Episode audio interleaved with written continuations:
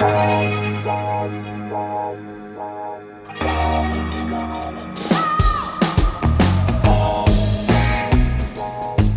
à lire, un podcast de Bernard Poirette.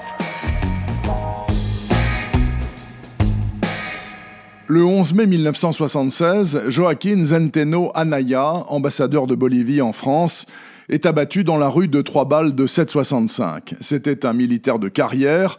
Son plus haut fait d'armes, c'est la capture et l'exécution de Che Guevara, neuf ans plus tôt.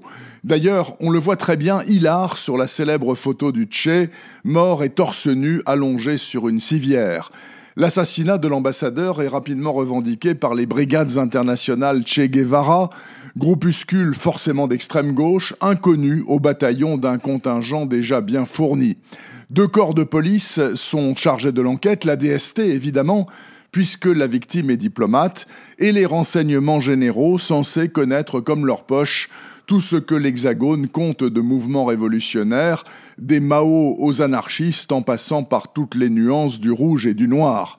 C'est l'inspecteur Martin Koval qui dirige le groupe. Après des années de placard aux archives, les grands chefs ont décidé de donner une seconde chance au pestiféré Koval, fils de Joseph.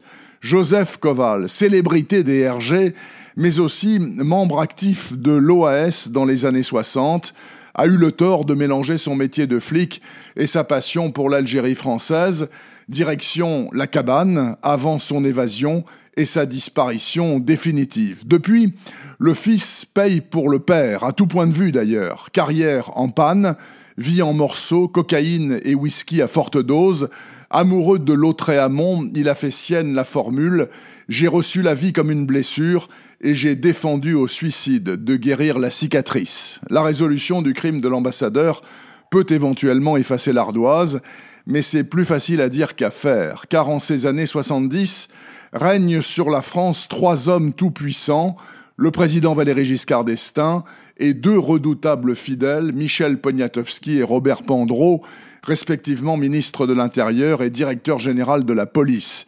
Ils ont en commun leur obsession du grand soir révolutionnaire, leur respect pour les anciens de l'OAS et leur complaisance envers les dictatures sud-américaines, notamment celles de Pinochet et Videla, deux tortionnaires dont les agents de l'opération Condor circulent librement chez nous à la recherche des exilés politiques à éliminer.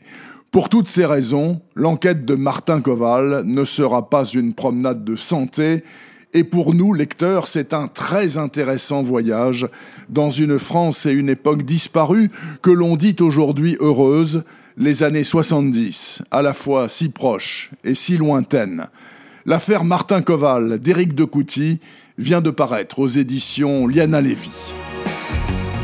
Retrouvez le podcast C'est à lire avec Bernard Poirette sur toutes les plateformes de téléchargement.